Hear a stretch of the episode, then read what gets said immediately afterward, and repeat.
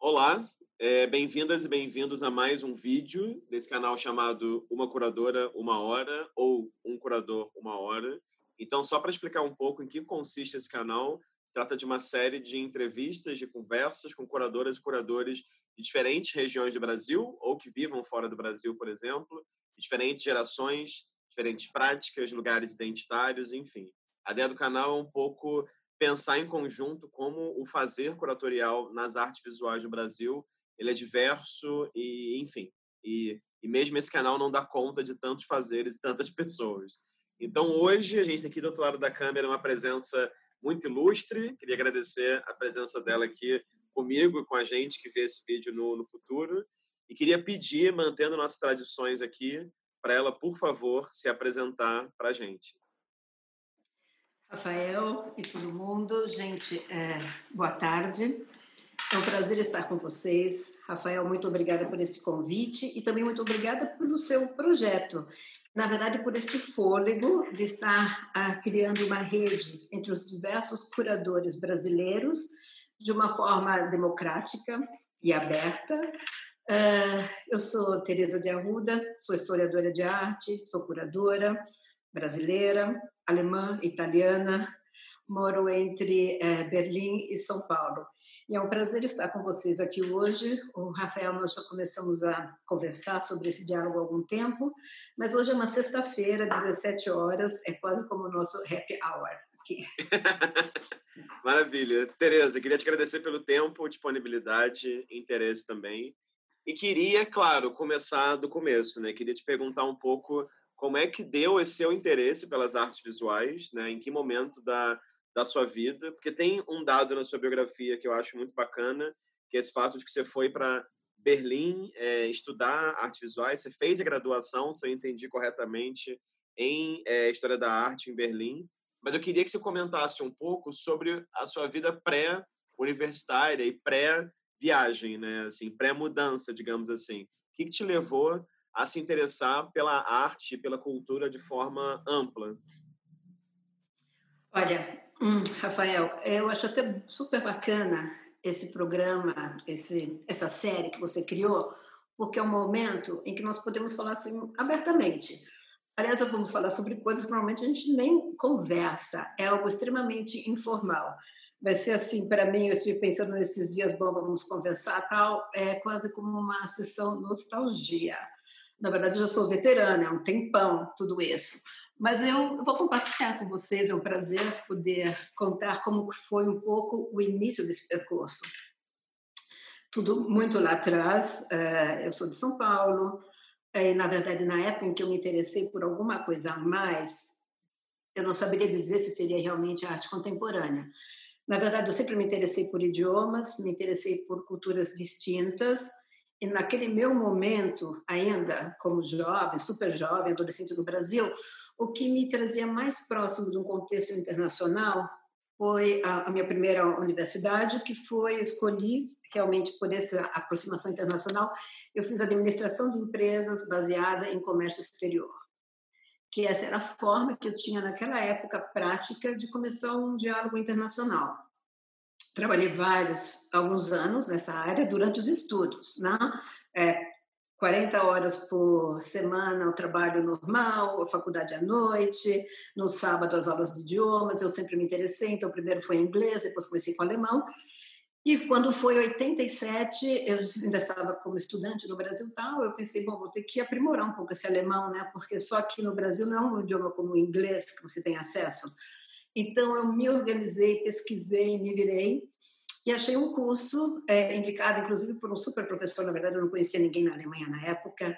Eu fui no consulado, juntei material. Naquela época, você mandava carta né, para os diversos cursos. E eu tinha um professor que ele é brilhante, algumas pessoas devem conhecer, é o Norval Baitello. Ele é da área de semiótica, mas naquela época ele era sócio, professor de alemão também ele tinha no, curso de idioma que eu frequentava dos sábados com ele, ele tinha as páginas amarelas de Berlim. Ele falou para mim: Olha, se eu fosse você, eu iria para Berlim, porque ele tinha feito o doutorado dele aqui, eu acredito que em dadaísmo. Ele tinha essas páginas amarelas de Berlim e tinha um anúncio de uma escola de idiomas. Eu havia escrito para várias, pela Alemanha toda, eu escrevi para essa de Berlim, Por fim, eu acabei vindo passar dois meses, verão de 87, em Berlim, fazer um curso de alemão. E, na verdade, era o ano que Berlim complementava, completava 750 anos de existência. Era, assim, aquela cidade assim, completamente única, aquele contexto único. E já que, naquele momento, eu comecei a investigar na universidade que eu poderia visitar, frequentar. Eu me deparei com um curso de História da Arte. Eu não fiz artes plásticas, eu fiz História da Arte. Que justamente eu voltei para o Brasil, terminei a faculdade, me organizei, trabalhei, estruturei, juntei dinheiro e tal. E resolvi daí tentar voltar para a Alemanha e depois se organizar. Claro, isso foi então no começo de 89. Uh, eh, primeiro eu tinha que aperfeiçoar o alemão, e depois me inscrevi realmente na universidade, porque no Brasil, naquela época, não existia o curso de História da Arte como algo autônomo, e na Alemanha já existia. Então, eu vim fazer História da Arte porque eu percebi, eu quero entender, eu quero, sei lá, talvez trabalhar com arte, eu quero saber um pouco mais, porque no momento que eu saí do Brasil, já muito jovem, ainda muito jovem, eu já tinha me formado, eu trabalhava, eu era gerente de uma empresa com 23 anos. Eu pensei, gente, será que é isso? Acabou a graça. é, é só isso, né? Então, assim, daí realmente eu vim para Berlim sozinha para tentar uh, aprimorar o alemão, entrar na universidade, fazer história da arte. E todo mundo fala muito das cotas, né? De tudo para as universidades. Também tinha cotas naquela época. Em 89, para o curso de História da Arte na Universidade Livre de Berlim, que era uma universidade do lado ocidental. Né? A Universidade Livre de Berlim tinha cota, eram vagas somente de quatro estrangeiros por semestre para História da Arte. Sabe, era alguma coisa assim muito limitada. Mas eu me inscrevi, consegui a vaga, comecei a estudar então aqui final de 89, 90, uh, e fiz todo o curso de História da Arte aqui que na verdade não era uma formação de curadoria, até, mas o que me ajudou muito foi já o background que eu tinha e toda a minha experiência já naquele setor de administração de empresa, com comércio exterior. Eu já lidava com todos os documentos de importação e exportação, com todos os tipos de caixas, com todos os tipos de seguros, com todos os trâmites alfandegários. Então, eu conseguia, assim, na verdade, o que pareciam ser duas coisas completamente distintas, elas foram automaticamente fazendo sentido. Né? Um foi um instrumento para facilitar, uh, para fomentar o meu outro interesse. E só para fechar em termos do estudo, eu encerrei meu estudo aqui, uh, fiz o mestrado, mas também quando eu estudei aqui, vamos pensar começo de 89, quando eu cheguei, gente, eu era mesmo na universidade, o alemão que eu tinha não era ainda um alemão digno de estudar história da arte numa universidade alemã, eu tive que dar uma polida nele, mas foi impressionante e foi muito feliz tudo, porque de você eu me deparei assim com bibliotecas maravilhosas, acervos maravilhosos, uma faculdade maravilhosa gratuita. Então foram assim muitos atrativos. Mas claro, o contexto para mim era um tanto quanto uh, inusitado. Eu tinha assim um que retomar, né, várias informações de caráter histórico, cultural, para poder me inserir nesse contexto. No começo foi difícil porque eu não entendia, né? Poxa, eu eu era realmente uma ET, mas assim, mas não demorou muito tempo, né? Logo você percebe, você descobre os seus caminhos. Então, eu percebi que o que era a minha desvantagem de ser uma estudante brasileira aqui, naquela época, o que era a minha desvantagem passou a ser a vantagem, passou a ser um diferencial. E nesse momento que eu percebi isso, eu comecei a investigar pontos que pudessem ter uma conexão com o meu breve histórico. Então, por exemplo, a universidade era completamente tradicional, não se falava de arte contemporânea, até minha formação inteira nunca se falou de arte contemporânea, mas eu fui buscando nichos. Por exemplo, tinha um curso bom, barroco em Schlesien. Schlesien é uma região da Europa. Uh, mas barroco tem alguma referência do nosso histórico brasileiro. Vai, vai, ser bom, vai ser interessante. Mas, por exemplo, eu não sabia que Schlesien era uma região que atualmente que já pertenceu à Alemanha antes da Segunda Guerra Mundial. Então, quer dizer, tinha que retomar várias coisas. Mas eu fui achando os nichos. Teve uma época que eu consegui também fazer um curso super bacana, era sobre arquitetura. Mas daí eu descobri que Oscar Niemeyer construiu um prédio em Berlim que foi resultado de uma competição em 1957. Logo após a guerra, teve vários projetos, concursos, mas os, os arquitetos estavam convidados. Esse se chamava Interbau. Veio é, Oscar Niemeyer, Le Corbusier, todos eles construíram Berlim. Então, quando eu soube disso, eu fui investigar sobre esse prédio, escrever um trabalho na universidade, né, porque eu fiz entrevista com Niemeyer.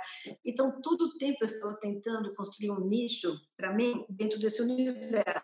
E encerrei daí os estudos com o mestrado, na verdade foi bem bacana, também escrevendo sobre um pintor viajante, Eduard Hildebrand, que em 1844 ele foi para o Brasil. Ele foi em uma missão oficial pelo rei da época, Friedrich Wilhelm IV. Ele foi recomendado por uh, Alexander von Humboldt e toda a produção dele ficou aqui no acervo estatal e está em Berlim. Então, por fim, eu escrevi meu mestrado sobre esse artista. Eu tinha acesso aos originais, que estão a maior parte aqui no acervo do uh, de papel no Corpo Prestige Cabinet, são gravuras, aquarelas. Então, aos poucos, eu fui assim tecendo uma rede né, para fazer sentido para mim, né, da minha existência aqui. E tanto que, uh, logo a primeira vez que eu voltei ao Brasil, em 91, depois que eu já estava aqui nesse período inicial, uh, eu já voltei acompanhando um projeto. Houve um, um intercâmbio, era um workshop que acontecia em João Pessoa, uh, que foi organizado pela Kunsthalle de Berlim da época, e eu tinha feito um estágio nessa Kunsthalle. Ela unia artistas brasileiros e alemães por um mês, trabalhando em um espaço novo que existia, chamava Espaço Cultural. Então, nesse primeiro momento, 91, eu já voltei para o Brasil, já acompanhando a participação alemã. Mas tem um outro fato assim, extremamente importante, se a gente fala de Berlim. Gente, quando eu estava aqui, caiu o muro, abriu o muro de Berlim. Então, era quase como você estivesse no lugar certo, no momento certo. E isso mudou tudo. Mudou tudo porque deu mais possibilidades, uma dinâmica um pouco mais ativa. Berlim já era típico, por isso que eu resolvi vir para Berlim também, porque outras cidades eram interessantes, como Düsseldorf, Colônia, Munique, mas elas já eram mais fechadas, já eram mais conservadoras. Berlim sempre foi um pouco mais é, distinta, né? E daí, de repente, 89, é, abriu o Muro de Berlim. Inclusive, é bom que nós estamos falando hoje, agora, porque justamente na semana que vem se comemora 30 anos da reunificação da Alemanha. Então, é, são todos elementos, assim, eu vou pensar que eu sou quase um dinossauro, mas são todos são todos elementos assim da, da vivência da evolução sociopolítica, econômica, cultural da Europa que rebateu pelo mundo, rebateu pela Ásia, que aconteceram, né? Que foram super relevantes e por sorte eu estava aqui, né? E pude acompanhar um pouco isso e daí que o meu percurso foi também acontecendo mais ou menos no ritmo dessas novas possibilidades, né? Como que um novo desbravamento. Ótimo, não, muito bom, Tereza, muito bom ouvir. Eu não sabia dessa sua é, primeira formação em, em, administração e acho que é muito bacana e acho também a gente vai falar algumas vezes sobre isso, né? Esse lugar da curadora e do curador que também é, é, de certa maneira, enfim, uma, uma empresa, entre aspas, de correr atrás de apoios, de, enfim, de se gerenciar, mas a gente já fala sobre isso. Agora, eu queria te fazer uma pergunta, então, sobre essa entrada da arte contemporânea na sua vida, digamos. Você falou agora desse projeto com a, com a Kunsthalle, desse intercâmbio, né? É, Alemanha-Brasil, digamos. Eu também não sabia desse mestrado no Hildebrand, que é um artista, enfim, incrível também, muito importante e ainda muito pouco falado no Brasil. É, então, eu queria que você comentasse um pouco como é que foi esse processo, digamos assim, de passagem, entre aspas, entre uma formação tradicional, né, em história da arte, uhum. para um contato com os artistas, com interesse em arte contemporânea e pouco a pouco essa passagem sua como curadora mesmo, né? Como é que foi esse esse processo, assim, que eu imagino que tenha sido nos anos 90, né? É, exatamente. Quando o curadoria ainda era uma coisa assim muito recente, né? Uh, bom, uh, a partir de um momento que eu estava estruturado, estava já nesse caminho dessa iniciação, dessa pesquisa, eu percebi, eu me sentia sempre atraída pela essa troca cultural. A troca cultural, na verdade, ela é parte da nossa essência do Brasil. Porque todos nós temos um certo background, né? Você tem um histórico sociocultural, você tem uma procedência. E na nossa vivência no dia a dia no Brasil, ele é composto disso. Nós temos que enxergar essa multiculturalidade nossa, é algo muito forte. Então foi isso que me deu o diferencial aqui. Como eu comentei, eu me sentia como um ET, mas quando eu percebi que as desvantagens eram as vantagens, a vantagem era a nossa versatilidade, essa forma de você olhar tudo de uma forma um pouco mais ampla. Então, a partir daí, eu já, ainda continuando todo aquele estudo tal, super tradicional, mas já tenta, porque acontecia em Berlim, porque não é à toa, né? Berlim é um polo extremamente essencial de cultura na Europa. Ele já foi um polo assim, muito forte é, no século passado, se você vai pensar na década de 20, nos períodos entre guerras, sempre teve vários movimentos, sempre foi um local de concentração de artistas internacionais. Nós tivemos vários movimentos internacionais que tiveram um grande respaldo aqui, ou que se não tivessem passado por aqui, eles não teriam despontado, como o dadaísmo e vários outros mas também Berlim sempre teve assim uma Alemanha, né? A Alemanha teve uma preocupação com a sua cultura. E, por exemplo, se eu estava naquele primeiro momento da queda do muro, daí nós já começamos a investigar o que estava do outro lado deste muro. Então, por isso, em 91, quando eu já fiz esse projeto com a Constitucional, os artistas que nós levamos para o Brasil, para esse projeto de João Pessoa, eram metade de, uh, da Alemanha Ocidental, metade da Alemanha Oriental. Agora, você imagina que os da Alemanha Oriental era a primeira vez que eles estavam assim saindo da Europa. Ou alguns deles, a primeira vez, estava saindo da Alemanha. Então, isso tudo me despertou uma, uma atenção muito grande e foi muito bom assim compartilhar, né? Porque eu acho que o que nós fazemos em termos de, de curadoria é criar uma rede e compartilhar esse conteúdo, essa investigação. Mas, claro, estava naquele momento de Berlim assim, toda aquela onda, aquela movimentação, e foi assim, quando o muro caiu, foi quase como um tsunami. Existiam já movimentos de arte contemporânea estruturados. Por exemplo, em Berlim você tinha assim, os Novos Selvagens, Salomé, Castelli, vários artistas que também já estavam circulando naquele momento um pouco pelo Brasil, pelas bienais. Então, tinham já movimentos que foram criados aqui por detrás do muro, nesse nosso lado ocidental, que é o lado que eu estava. Então, eu já ia acompanhando eles, porque também já tinha alguma referência. Nós temos sorte de ter tido no Brasil a Bienal de São Paulo, que sempre teve uma representação muito boa internacional. Então, isso já dava alguns sinais, né? já mostrava alguns caminhos. Bom, daí, de repente, quando caiu o muro, daí tinha todo o outro lado oriental para ser investigado. Né? Então, foi uma aproximação assim muito grande, foi uma troca muito grande, muito intensa. Mas isso de Alemanha para Alemanha, que era muito interessante e muito inusitado, porque o muro existiu por 40 anos. Mas eu estou falando assim, 89, quando se abriu o Muro de Berlim, mas nós temos aquele precedente gigante que é o período pós-guerra. Nós tivemos um movimento imenso do pós-guerra que aconteceu aqui na Alemanha. Eles tiveram que se reposicionar mundialmente. Foi assim que surgiu a documenta de Kassel. Foi assim que surgiram vários outros movimentos e também a arte contemporânea alemã do pós-guerra, ela foi muito bem estimulada porque precisava retomar o espaço. Nós temos assim artistas maravilhosos como Guerra Berista, Sigma Pork, Anselm Kiefer, que são todos assim os representantes do pós-guerra assim bem autênticos, e eles trabalharam isso nas suas obras. E, então nós temos sempre essa vivência. Então eu tive a oportunidade de ir acompanhando paralelo aos estudos da de história da arte, que era algo assim tradicional, de estar assim em loco, convivendo com esse novo momento. Você imagina uma Berlim se reestruturando nesse momento? Por exemplo, o lado oriental, do nada, começar a se reposicionar. Por exemplo, eu lembro quando teve a primeira documenta pós-queda do muro, acho que foi 91, 92. Daí teve um projeto em Berlim que se chamava 37 Espaços. É, 37 Espaços porque assim, na região do Mitte, foram, teve é, intervenções de arte mas era assim uma região completamente destruída, completamente inusitada. Então você entrava nos lugares, você não sabia isso é arte, é intervenção ou é assim mesmo, ou é isso que está assim completamente detonado, né?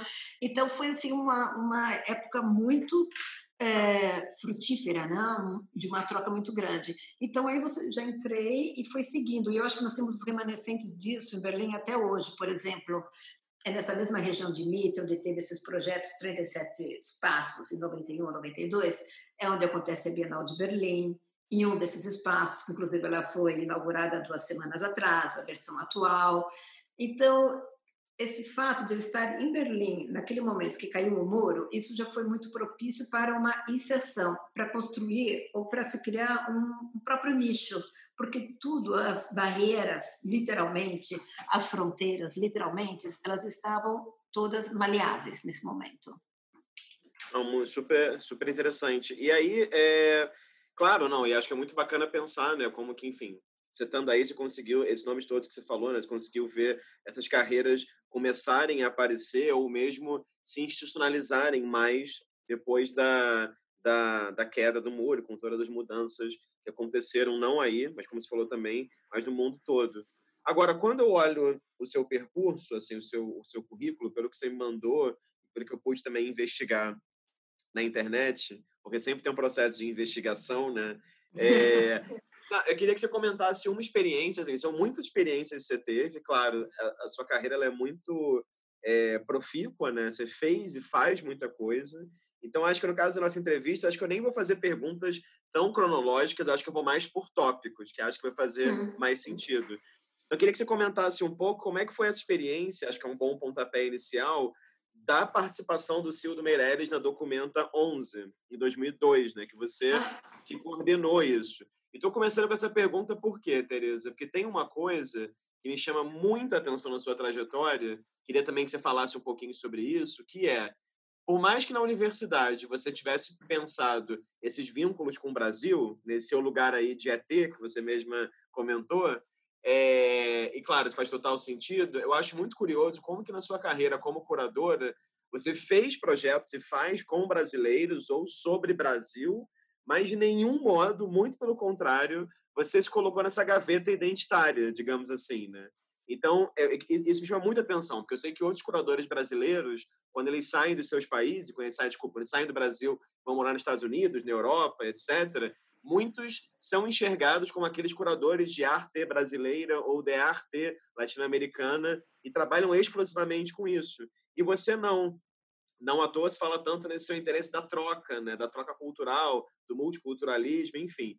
Então, antes de a gente entrar em vários capítulos da sua vida que lidam com outros lugares do mundo, eu queria que você comentasse um pouquinho assim sobre essa sua relação com o Cildo e, e, com, e com a Documenta.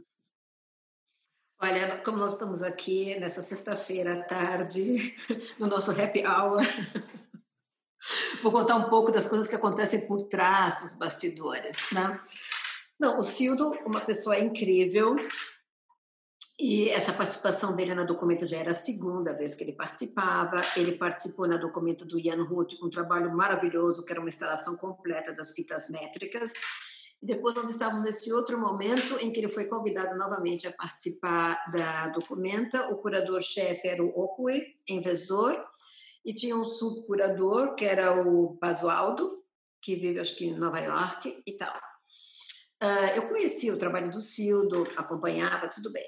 Uh, mas, daí eu vou contar justamente como isso aconteceu. A Bienal, acho que inaugurava em junho, era talvez assim, em março, me telefona a, os organizadores da Documenta.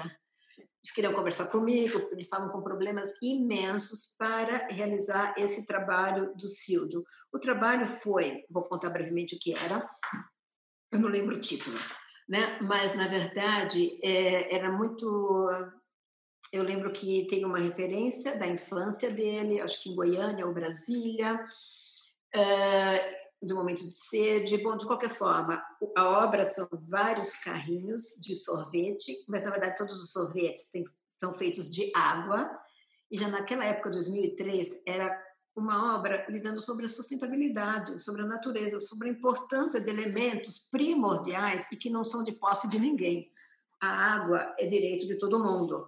Então, na documento era o seguinte a obra: vários carrinhos de sorvete espalhados por toda a cidade e distribuindo o sorvete de água. O sorvete tinha assim três formatos, uh, tinha um carrinho especial, tinha embalagem especial, tudo mais. Mas a Documenta me ligou, os organizadores, porque estavam com problemas imensos, porque nenhuma empresa, história é engraçada, nenhuma empresa de sorvete na Alemanha queria parar a produção para executar a produção do Sildo. Então, era assim, quase como uma missão impossível. Uh, e, por coincidência, eu estava a caminho do Brasil por um outro projeto naquela época. Mas tinha que ser tudo muito rápido, porque era em março e a documento inaugurava em junho. Bom, resumindo, eu fui convidada a coordenar a realização deste projeto, mas de uma ordem mais prática, tá bom? Porque porque tínhamos que resolver isso. Daí no Brasil já tinha um levantamento prévio. Bom, eu só sei que foi assim um levantamento em loco para contactar empresas, tudo que a gente pudesse trazer para cá. Essas empresas que produzem os sorvetes que são vendidos nas garagens, sabe, aquela coisa bem trivial, bem informal. Eu lembro que eu fui em algum lugar em Santo André visitar fábricas. Por fim, mandamos para a Alemanha tudo. Conseguimos comprar no Brasil. A fábrica, as máquinas de fazer o sorvete, a máquina de embalar, os carrinhos, tudo mais. Só que era assim de uma produção tão precária que não existia nem manual. Então nós mandamos tudo para a Alemanha e aqui nós montamos a produção do Sildo em um hospital psiquiátrico. Então os pacientes iam produzir. Mas como não existia manual, eu ainda em São Paulo, quando nós compramos as máquinas, eu aprendi ali como fazia e depois eu fiquei também, sabe, nesse momento inicial, ensinando as pessoas ah, como que a produzir esses sorvetes, lá, estruturar. Então, quer dizer, eu não fiz a curadoria, mas era assim uma, uma missão semi-impossível e foi super bacana, foi super divertido. O Sildo é uma pessoa incrível, como pessoa, como artista, e depois tivemos já várias outras trocas, várias visitas em ateliê, vários outros momentos, né? Mas, por exemplo, essa documenta foi algo assim pontual, emergencial, e que era realmente como um hotline, né? Acharam o meu, era o meu hotline, eu fui indicada para eles, né? Justamente para isso, e, e, daí resolvemos o que tinha que ser resolvido. Né? Bacana. Agora, queria que você falasse um pouquinho, Tereza, da, dos projetos que você fez com Alex Fleming. E queria aproveitar, já que estou tocando no nome do Alex Fleming, que é um nome, enfim, super importante para a história da arte no Brasil, é. que mora na Alemanha há muito tempo. Queria que você falasse um pouquinho sobre como que você enxerga... Eu estou resgatando... Eu vou falar do Fleming, deixa eu te mostrar. Olha, resgatando da minha gaveta as embalagens do sorvete do Sildo. Que ótimo! Ótimo. E, que mais, e os palitos do sorvete. Olha só, Isso aqui é uma relíquia. Não, então, eu queria que você comentasse um pouquinho, não só das suas experiências com o Fleming, mas dessa diáspora brasileira, digamos assim, na Alemanha, né?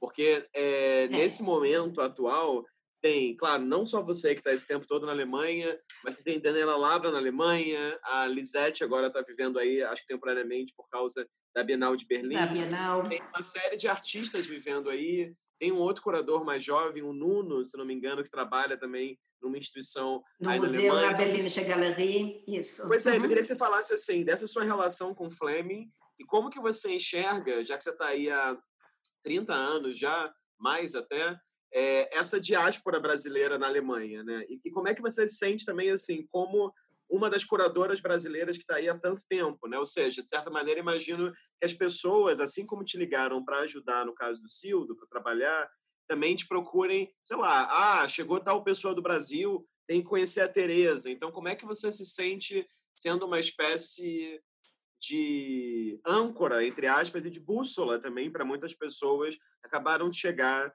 em Berlim? Uhum. Bom, vamos lá por partes. O Fleming. É, é. é, incrível que aquele. Eu comentei que em 91 eu voltei ao Brasil pela primeira vez para coordenar a parte alemã de um workshop Artistas Brasileiros e Alemães de João Pessoa. O Fleming participava. Foi a primeira vez que eu trabalhei com ele. Em 91 ele participava desse workshop. Só que quando eu cheguei ele já estava de partida para um outro projeto. Então foi assim um encontro muito breve. E depois de um momento em São Paulo, vou contar uma história engraçada, já que hoje é sexta-feira à tarde, vou contar histórias engraçadas. Uh, nós temos uma grande amiga em comum, que é a Leonora Amarante, e uma das minhas idas ao Brasil, acho que foi mesmo em 91, 92, nós fomos juntos, Leonor, Fleme e eu, para um show da Rita Lee, inclusive no chevette marrom dele.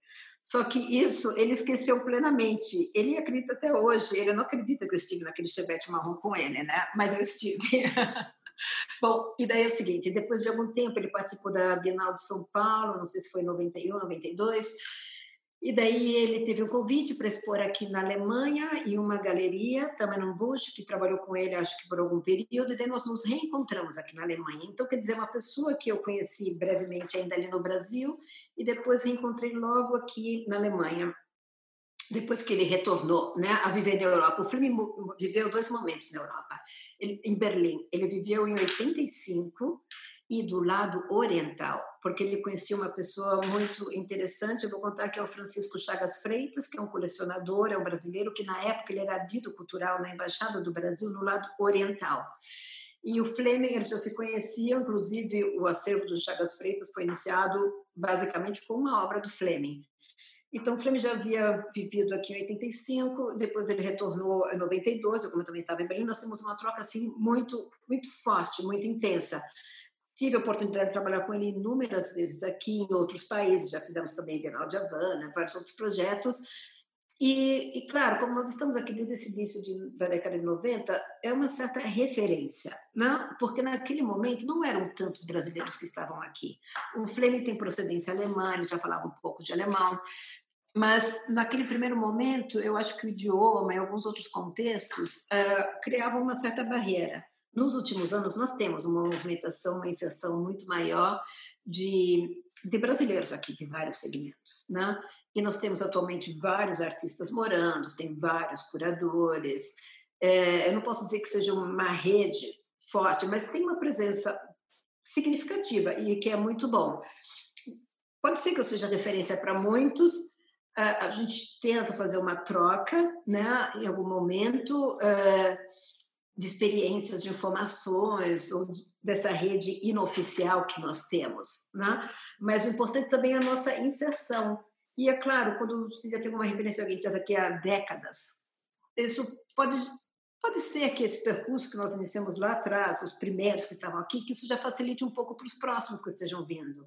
Para que tenhamos, espero que tenhamos abrido algum certo caminho, criado um diálogo um pouco mais intenso. Nesse meio tempo, nós levamos muitas pessoas ao Brasil, sabe, quando temos oportunidade de colegas, diretores de museus, curadores. Então, mas eu diria que é um trabalho que faz parte de um processo de ordem gradual.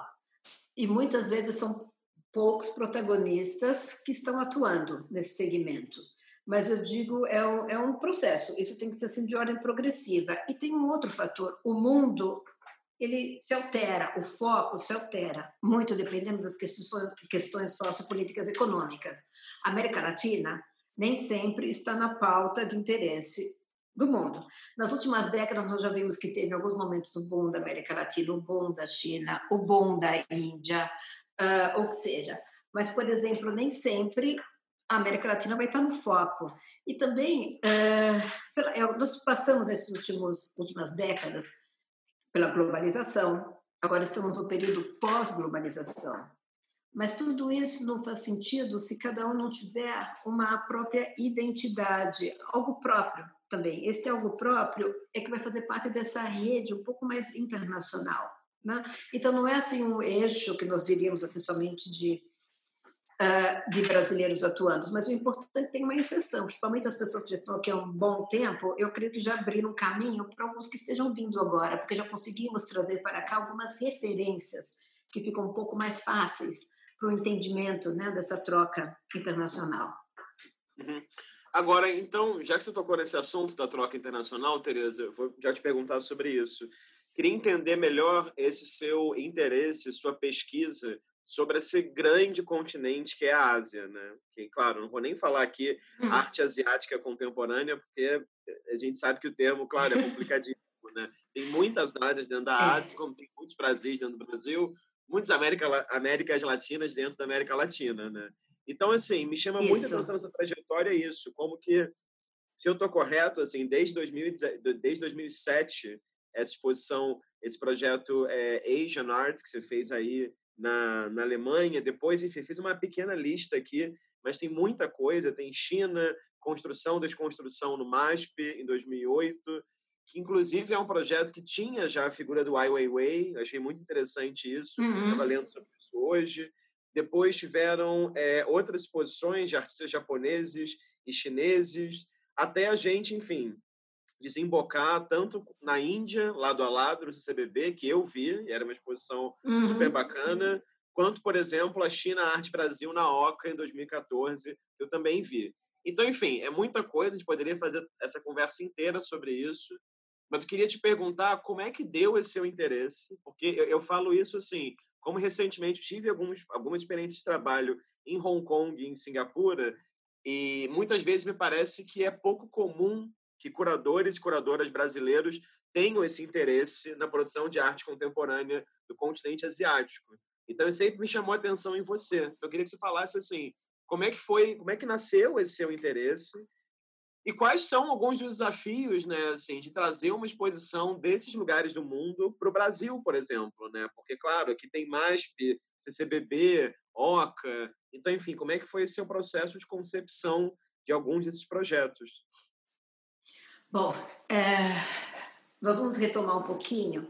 Se naquele momento de 89 o muro de Berlim se abriu, foi quase como um efeito dominó muito grande assim, acabou com a cortina de ferro que existia de todo o leste europeu. A década de 90 foi muito promissora, foi imensamente feliz para todos. Teve um novo remanejamento é, sociogeográfico. Então, o efeito do que foi a queda do muro, ele rebateu, passou por todo o leste europeu e chegou à China. A China atual que nós temos, que nós convivemos, que nós conhecemos, ela iniciou ali naquele momento início da década de 90.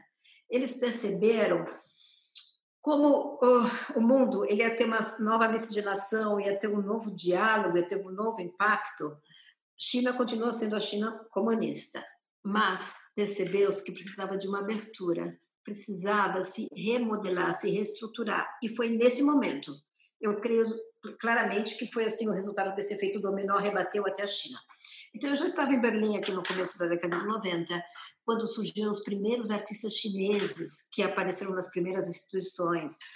Então, isso já me chamou a atenção qual a força, qual o poder desse fato histórico, né? onde que ele tinha rebatido de uma forma assim mais potente. E comecei a investigar, comecei a conhecer alguns artistas asiáticos, aqui já existiam alguns que trabalhavam, tinham muitos que na época eram dissidentes, assim como o Ai Weiwei estava quando a China se reabriu, ele estava em Nova York. Da mesma forma, tinha outros que estavam aqui na Alemanha nesse momento. E, na verdade, é, e foi justamente a convite, eu tive vários convites para ir, mas eu esperei até que tivesse algum penso mais substancial, porque a gente não sabia o que era essa China, né? E na verdade eu não tenho muitas uh, inseguranças, não tenho muitos medos. Quando eu vejo que tem alguma coisa interessante, eu vou. Assim como eu vim para a Alemanha, eu poderia ir plenamente, mas eu esperei alguns sinais um pouco mais fortes. E eu fui para fui para a China a primeira vez com um desses artistas que era dissidente estava iniciando a retomada dele com a China, a retomada do diálogo, a partir do, de que o sistema havia se ampliado. Isso 2005, 2004, mais ou menos. E aí isso foi o início de todo esse processo. Eu me deparei com uma potência imensa uh, da arte local, com uma vivacidade imensa, com várias plataformas e aberturas para um diálogo e para o entendimento. Eu visitei assim muitos, sempre muitos artistas. Por exemplo, naquela época eu já visitei o Ai Weiwei, tanto que eu ainda depois expus ele no MASP, expus no Chicago Cultural Center. Isso tudo no período que ele ainda vivia na China, né? antes dele ter tido o grande conflito, né? antes do conflito iniciar, né? com a estrutura local. E eu sempre percebi, gente, os artistas eram incríveis. E eles tinham sempre nos seus ateliês assim, vários livros de arte contemporânea ocidental.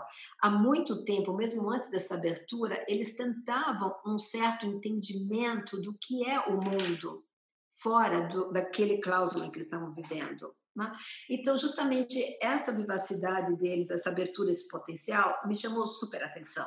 E, por outro lado, também nós, como brasileiros, nós estamos acostumados com essa miscigenação. Nós temos, eu acho que, uma antena que ela dá alguns sinais. É distinto do que uma pessoa que vem numa cultura que é mais homogênea. A nossa cultura é muito mais diversificada. Então, todos esses parâmetros que faziam parte já do, do legado pessoal, eu acho que foi interessante para intensificar essa comunicação com eles. Daí começou a me interessar esse diálogo do Sul, Brasil, China, Índia, sem passar pela Europa, sem esse eixo eurocentrista. Então, é da forma como nós podemos conversar claramente, de, no mesmo nível. Da mesma forma, foi assim super impactante com a Índia. Eu fui várias vezes vários projetos com os artistas indianos, faço até hoje, tudo, mas é uma conversa de igual para igual nós temos o mesmo legado histórico, passamos pelas mesmas situações, estamos no mesmo processo de pós de recuperação do que foi, né, o colonialismo, de e tanto um dos, dos projetos assim bem interessantes que eu pude unir isso tudo foi o ano passado na Bienal de Curitiba. Nós tivemos uma grande participação dos países BRICS, que eu fiz a curadoria, e isso foi muito feliz, porque tivemos assim expoentes do Brasil, Rússia, Índia, China e África do Sul podemos colaborar com vários curadores também locais dos distintos países e criar assim um diálogo super intenso entre esses países em um território que até então praticamente mais neutro, que faz parte desse eixo. É distinto do que se eu for apresentar arte da Índia em Berlim ou artista chinês, sei lá, na, em Chicago, que, coisas que eu faço também, que acontece, mas quando nós conseguimos esse diálogo ao mesmo nível, isso é muito gratificante. Então, esse é um dos meus maiores interesses. Por isso que eu fui investigando mais e mais na Ásia. E, bom, eu trabalhei aqui China, Índia, uh, Filipinas, Coreia, coisas do gênero. Não? Mas é, mas é o resultado de muita pesquisa. Se já tem muitos projetos realizados, a parte de pesquisa, de tentativas, ainda é muito maior do que isso tudo, né? que chegou a ser concretizado. E daí, já que você está falando sobre pesquisa, eu queria te fazer uma, uma pergunta, acho que você é a pessoa ideal para perguntar isso, que é qual que é a importância da viagem para um curador, né? Porque, assim, claro, quando você começou a pensar curadoria nos anos 90, a relação com a internet não era outra, né? Enfim, né? muitas vezes você uhum. pensava pelos livros, né? Então, hoje em dia, muitas vezes é o oposto. Então, a gente está nesse momento do Instagram, né? Que, a gente está aqui conversando e tem um artista na Coreia do Sul postando algo. Hum. E aí eu sinto que, muitos curadores da minha geração, é, muitas pessoas preferem essa viagem virtual, digamos assim, da sua casa, do que essa viagem física. Eu queria que você comentasse um pouquinho, uhum. Tereza, qual que é a importância que você acha que tem dessa viagem física, né, assim, para a pesquisa? É, olha, a viagem física é importante não só para a pesquisa, mas para as tratativas. Tem certos locais que a relação virtual ela não vai resolver. Eu estou super feliz que nós estamos conversando aqui hoje. Nós não nos conhecemos pessoalmente. Esse é o primeiro momento da, sério, né, de um diálogo nosso. Mas eu acho que, bom, nós estamos falando agora de um ano atípico. Nós estamos falando do momento Covid. Vamos falar do que era essa pesquisa antes desse momento Covid. Vamos falar isso até 2019, porque agora é, é, outro mundo. Né? Então, vamos falar até 2019 como era isso, qual a importância. É importante também, pela essa vivência de forma mais geral, e também para você criar a credibilidade. Um encontro pessoal, ele é imbatível. Daí você vai realmente, você vai poder ver a obra em original, você vai acompanhar o processo de produção, você vai ver no ateliê, você vai pesquisar, você vai perguntar, você vai sentir, você vai cheirar, sabe? Essa evolução desse processo. E também, se você fala, poxa, tantos projetos, né? Como com a Ásia, como que é isso? Gente, não foi fácil. Foram muitas viagens, foram muitas negociações, foram muitas conversas, muitas tratativas, muitas refeições com eles. E porque em algumas culturas é extremamente importante que você tem que dar cara, sabe? Você tem que se mostrar. E para algumas culturas isso é essencial. Eles dão uma credibilidade imensa. E mesmo esse fato de você estar com eles planejando alguma coisa, dialogando, estimulando, ouvindo, vendo, e depois você segue com eles, eles têm a credibilidade de seguir com você para algum projeto, né, que seja alguma coisa de uma envergadura, num contexto que eles nunca iriam imaginar e que sozinhos também eles não poderiam seguir. Então, isso parte desse contato pessoal. E você tem que ir, voltar, voltar, voltar, sabe? É quase como se tornam relações muito próximas, porque é necessário ter essa credibilidade. Mesma coisa você sente quando você volta em alguma instituição para fazer um projeto onde você já esteve, é muito bom, você já se sente um pouco como em casa, né? você já sabe o caminho das pedras.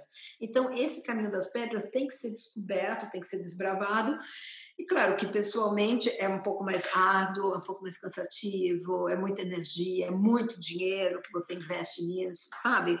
Porque os projetos são, numa primeira linha, projetos de risco, são seu risco, em todos os sentidos, em termos de contexto, em termos de investimento, em termos de credibilidade, até que você vá montar toda a rede e ter todos os parceiros tudo certinho para que aconteça, né? Tanto que há projetos, gente, que demoram cinco anos para acontecer. E porque é o resultado desse processo. Uhum. Agora, é, queria te perguntar também, Tereza, como é que é para os artistas e para os agentes que você conhece nessas viagens, por exemplo, quando eles percebem que é uma curadora é, brasileira que vive na Alemanha interessada nessa produção, né? Como é que é esse lugar da alteridade? Porque eu acho que isso é muito bacana e também penso parte das minhas experiências quanto a isso, que tive boas surpresas, também momentos de estranhamento, né? De assim, por que diabo você está aqui em Singapura interessado é. nisso? Queria que você comentasse um pouquinho como é que é esse jogo de alteridades para você, né? Não, isso é conquistado uh, através desse processo, né? É um, é um processo evolutivo, um trabalho. Imagina eu como mulher sozinha indo para a Índia, indo para a China. Tanto que é, você vai ter a credibilidade 100%, você vai ter o espaço 100% conquistado depois que o trabalho está realizado. Né? Então, é muito duro, é muito difícil para você se impor. Mas, a partir do momento que você já tem certos resultados, você vai ser sempre bem-vindo e vai estar pronto para um outro diálogo. Mas, claro, tem cautelas, tem códigos uh, de comportamento, tem tudo isso. Você tem que ficar um pouco atento. Uh, não é fácil, já tive momentos assim, quando eu estou fazendo curadoria com colegas, por exemplo, na China, que um parceiro queria ter reunião separada. Nós éramos dois curadores, ele um homem americano, eu a brasileira né? E ele queria ter reunião separada com nós dois. Daí meu colega falou: não, nós somos um time, tem que falar juntos. Então, quer dizer, aos poucos, né? Você vai. Agora, por exemplo, eu estou indo lá há muito tempo, então eu já acompanho alguma evolução de várias pessoas, várias gerações, então eu já coisa como uma família. E, e por conta disso, eles acabam abrindo frente também, né? Retornar à China ou à Índia ou qualquer outro lugar agora, depois de uma bagagem já estruturada, né? desse currículo, já fica um pouco mais fácil. Não? Mas se você não se mover, quer dizer, as coisas não acontecem. Não? Você tem que estar aberto, você tem que saber se impor, não? de uma forma de uma forma que seja assim efetiva, não agressiva, não é né, nesse sentido, mas é justamente o conteúdo que vai fazer a diferença. Né? É sempre o conteúdo o diferencial. Claro. É, já que a gente está falando sobre essas alteridades, então, Tereza, queria que você contasse um pouquinho sobre as suas experiências com a Bienal de Havana. Eu acho super bacana isso, né? Você tem ah. essa relação com Cuba, se eu entendi corretamente, desde 97 você fez vários projetos, não só com a Bienal em si, mas com algumas instituições cubanas, né? E, enfim, queria que você falasse um pouquinho sobre. Olha, uh, a gente vai voltar a falar, então, automaticamente sobre o Alex Fleming, porque a primeira vez que eu fui para Havana foi em 97 com ele, que ele tinha uma participação na Bienal, e ele me convidou para ajudar a coordenar isso, né? Eu, como eu já vinha daquela bagagem toda da logística, tudo isso, nós tínhamos que levar as obras de Berlim para lá, então eu fui acompanhando ele, coordenando a participação dele na Bienal de 97. Foi o primeiro momento, então, que eu estive lá me deparei também com um contexto inacreditável, com uma arte local com um potencial maravilhoso e um essencial.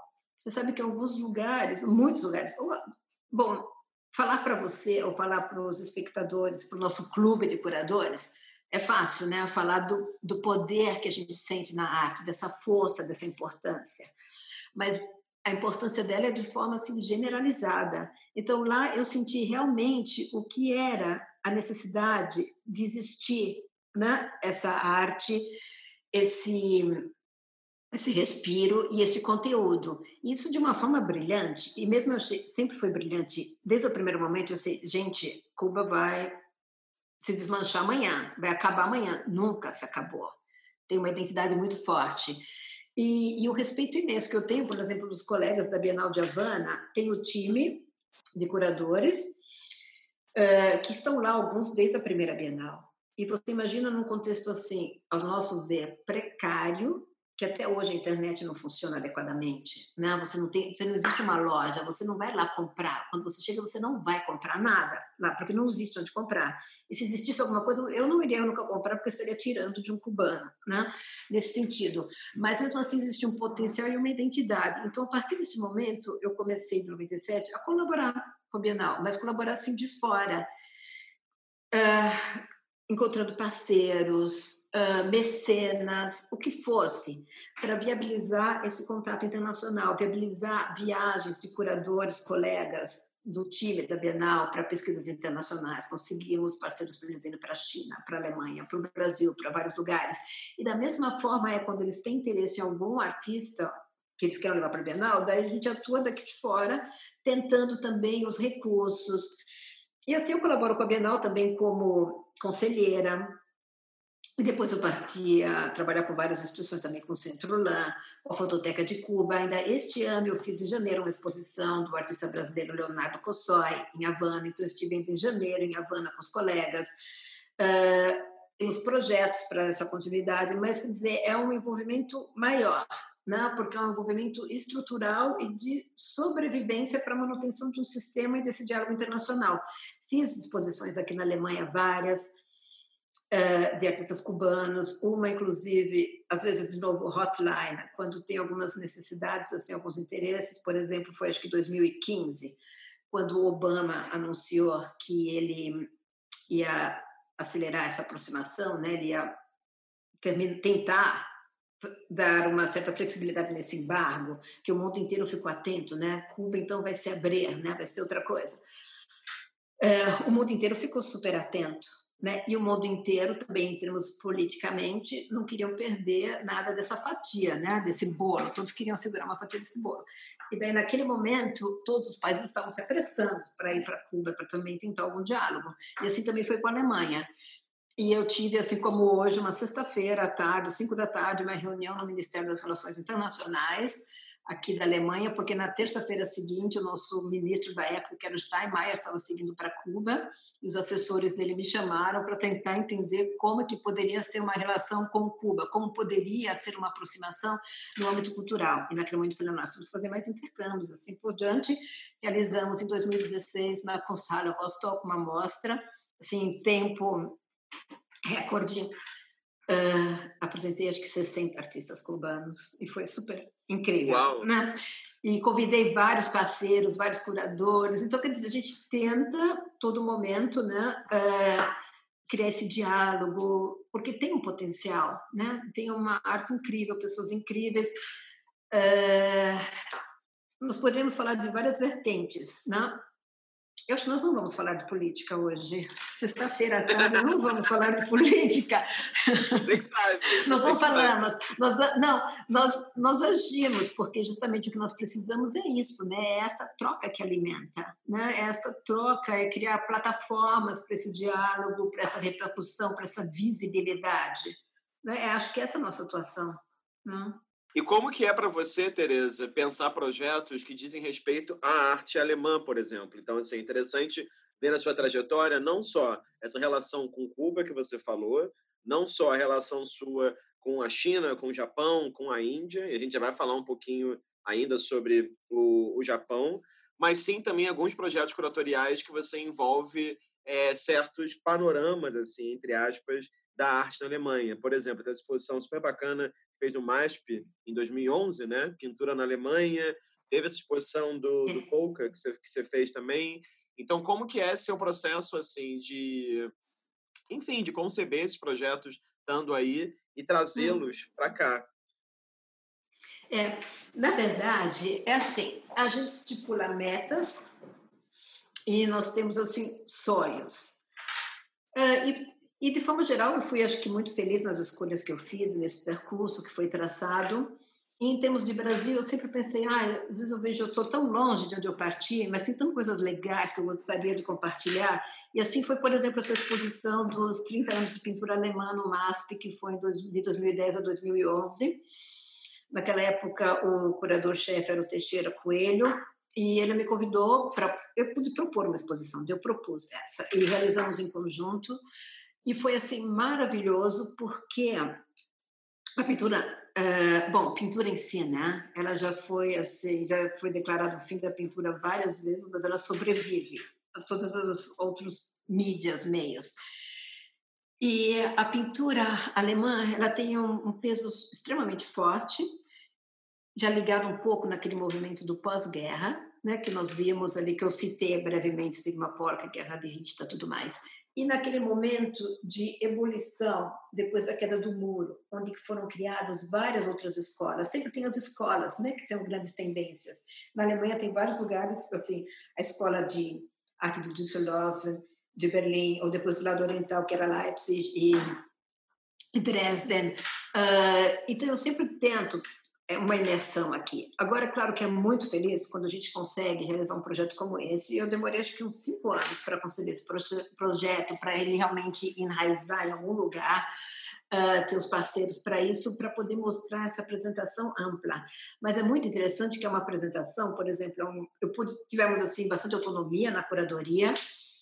Todos os artistas vivos eu visitei para essa exposição com todos eu conversei quais trabalhos, muitos deles não têm trabalhos em ateliês, estão todos em coleções em museus, me indicaram quais coleções, quais museus. Eu sei que nós trabalhamos assim com 30 emprestadores para aquela exposição, era um budget também limitado, mas como eu já venho da, do comércio exterior, eu coordenei todo o projeto aqui na Alemanha, todos os empréstimos, tudo foi uma loucura mas eu acho que foi assim uma oportunidade única. E nós pudemos, como novamente aí é um território neutro, eu pude fazer certos diálogos uh, que tinham uma certa intensidade. Por exemplo, nós estruturamos essa exposição com dois alicerces, que eram os artistas primordiais do lado oriental e do ocidental. Do lado oriental, eram assim, artistas que eram, inclusive, respaldados pelo governo do leste, né, da Alemanha Oriental, como Bernhard Heisig, Matoya, que faziam aquela propaganda política, e os do Ocidente, que era, na época, o Guerra de Rista e alguns outros. E depois, sendo desse compêndio, todo o desfecho que nós temos na arte contemporânea alemã em termos de pintura.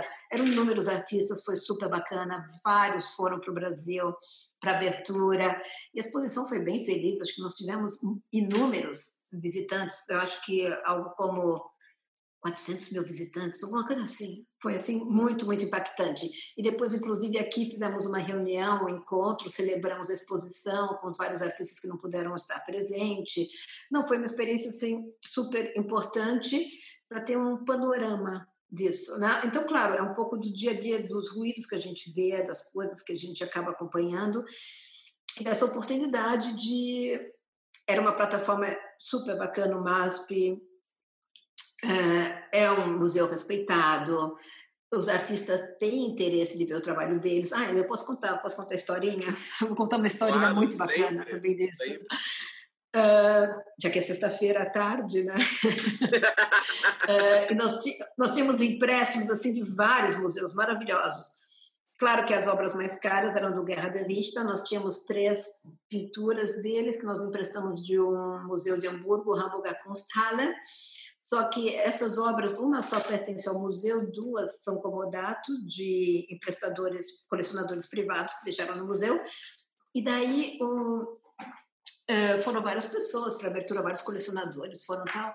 E esses dois, é um casal do Guerra de Rista, eles falaram para mim: olha, eles me escreveram: olha, nós vamos para abertura, mas nós vamos incógnitos, não precisa agradecer, não precisa mencionar nada. E daí eu só marquei com eles na tarde uma visita pelo museu, eles veem as obras deles, que na verdade nem eles convivem com a obra, que está como empréstimo no museu. Eles foram para o Brasil exclusivamente para ver as obras deles lá, e incógnitos, não precisavam de nada. Né? Só essa felicidade de compartilhar. Né? Então, são coisas assim incríveis que a gente vai conquistando e que a gente nunca esquece. E essa é a motivação para os próximos, para as próximas aventuras, né? Assim. Uhum. E já que a gente está falando sobre a Alemanha, eu queria que você comentasse então sobre os, a sua parceria longa com Clemens Krauss, né? Porque são ah. muitos projetos que você fez com ele. Assim, eu fiz um listão aqui, mas eu não vou nem falar todos. Mas eu acho muito bacana. E eu vi a exposição que vocês fizeram no Mando Rio. Eu vi isso em. Nossa!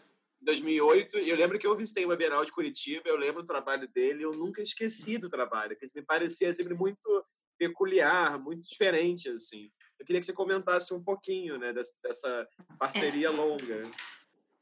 É, não, alguns artistas são cruéis, eles judiam muito dos curadores. O Clemens me falou uma vez: olha, só depois do décimo projeto é que a gente pode contar. Não, a gente pode ir brincando. Olha, o Clemens Krauss é um artista da Áustria, chegou em Berlim em 2004, 2005, eu conheci ele nesse momento. A primeira exposição que eu fiz com ele foi em 2006, aqui em Berlim. Iniciamos um percurso, né, bem próximo, assim, de troca, de possibilidades de inserção do trabalho dele. Ele é um artista uh, atípico também. A primeira formação dele, ele estudou medicina. Ele é, foi o primeiro, foi o, o médico mais jovem formado na história da medicina da Áustria. Mas não era isso que ele queria. Ele queria artes plásticas, queria ser artista. Depois ele partiu, foi para Londres e depois encerrou em Berlim a formação. Então, o trabalho todo dele tem uma essa representação do corpo humano desfigurado, mas que na verdade é um estudo da evolução da sociedade. Quando nós fizemos o Man, que foi maravilhoso, aquela pintura na parede monumental do Man, estava justamente investigando Clemens essa a disposição desigual da demográfica no Brasil, né? Como são, o país é tão gigantesco, como tem os centros com maiores concentrações e tal. Então, isso era um pouco a representação. Nós ficamos, ele ficou um mês no Rio produzindo esse trabalho. Eu fui e vim várias vezes para outros projetos e nós alugamos um apartamento. Ele e um assistente dele de Berlim foram. Dessa mesma forma, eu fiz uma exposição com ele na China, alguns anos atrás. Foi a primeira mostra dele na China.